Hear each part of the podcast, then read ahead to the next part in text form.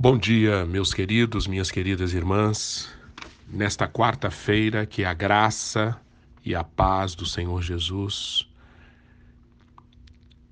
estejam presentes de forma muito abundante no seu dia, na sua vida. Neste, neste dia, nesta quarta-feira, eu quero encorajar você a ler a quarta parte do discurso de Jesus no Monte das Oliveiras, do discurso escatológico de Jesus no Monte das Oliveiras. O textos, desculpem, a terceira parte. Os textos são Mateus 24, 21 a 31, Marcos 13, 24 a 27, Lucas 21, 25 a 26. Recomendo também que você leia durante o dia os textos do Antigo Testamento que aparecem mencionados na apostila, na, no programa de leitura bíblico que foi distribuído na semana passada, na página 2, ou seja, Isaías 13, de 6 a 10, e Joel 2, 31. Finalmente, vale a pena você também visitar o livro de Apocalipse, no capítulo 16, versículos 18 a 20, o dia da abertura do sexto selo. Todos esses textos, eles estão interligados e tratam de um, um tema apresentado pelo Senhor Jesus no seu discurso escatológico. Jesus já mencionou ou já explicou que os tempos do fim, os tempos que estamos vivendo, serão marcados por tribulação, por perseguição. Mas, por mais desafiadoras, por mais desconfortáveis que sejam as situações, ainda não é o fim. Porque o fim não acontecerá antes que o evangelho do reino seja pregado no mundo inteiro em testemunho a todas as nações. Ao descrever então ou apresentar esse quadro das tribulações que marcarão os tempos do fim, Jesus, como nós vimos ontem, coloca a atenção ou coloca debaixo da, da lupa, faz um zoom num dos eventos de tribulação ligados aos tempos do fim, que é a destruição de Jerusalém, acontecida no ano 70 depois de Cristo. Agora, nesse trecho, a partir do capítulo do versículo 21 do capítulo 24, Jesus leva a nossa atenção para um outro elemento que será impactado nos tempos do fim. Na realidade, uma série de elementos, os elementos que constituem o céu, as estrelas, a lua, o sol. Diz Jesus que todos os poderes do céu serão abalados.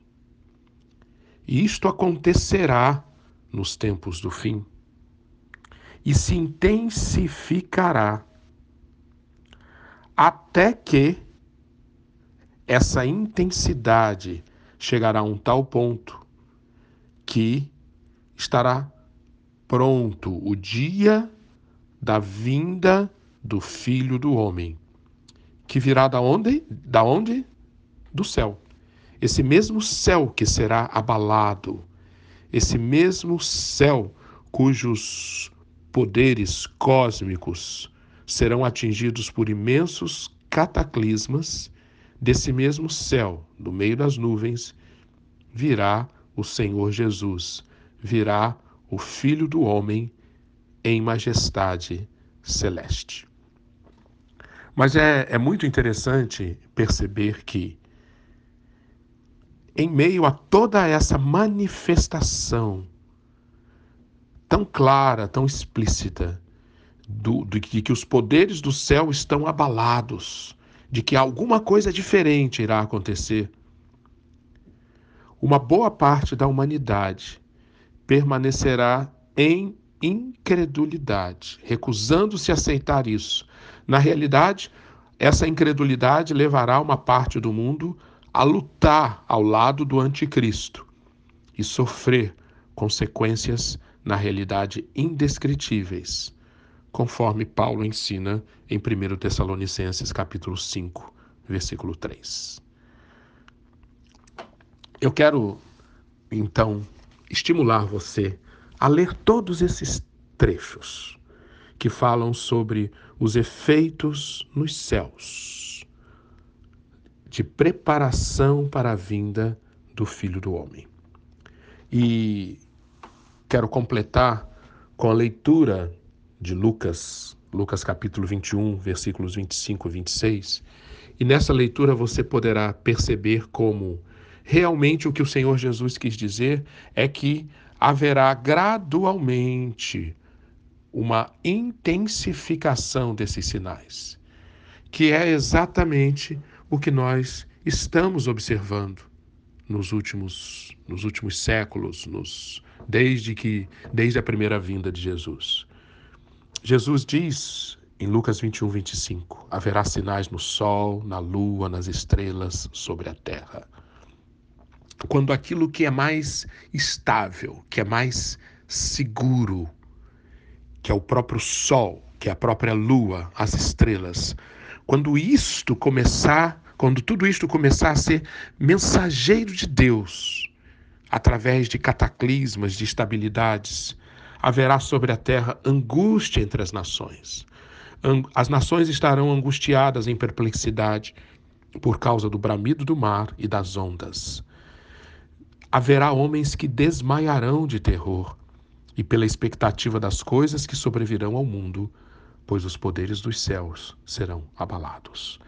Então, há que se esperar essa intensificação do medo, do pânico, do pavor.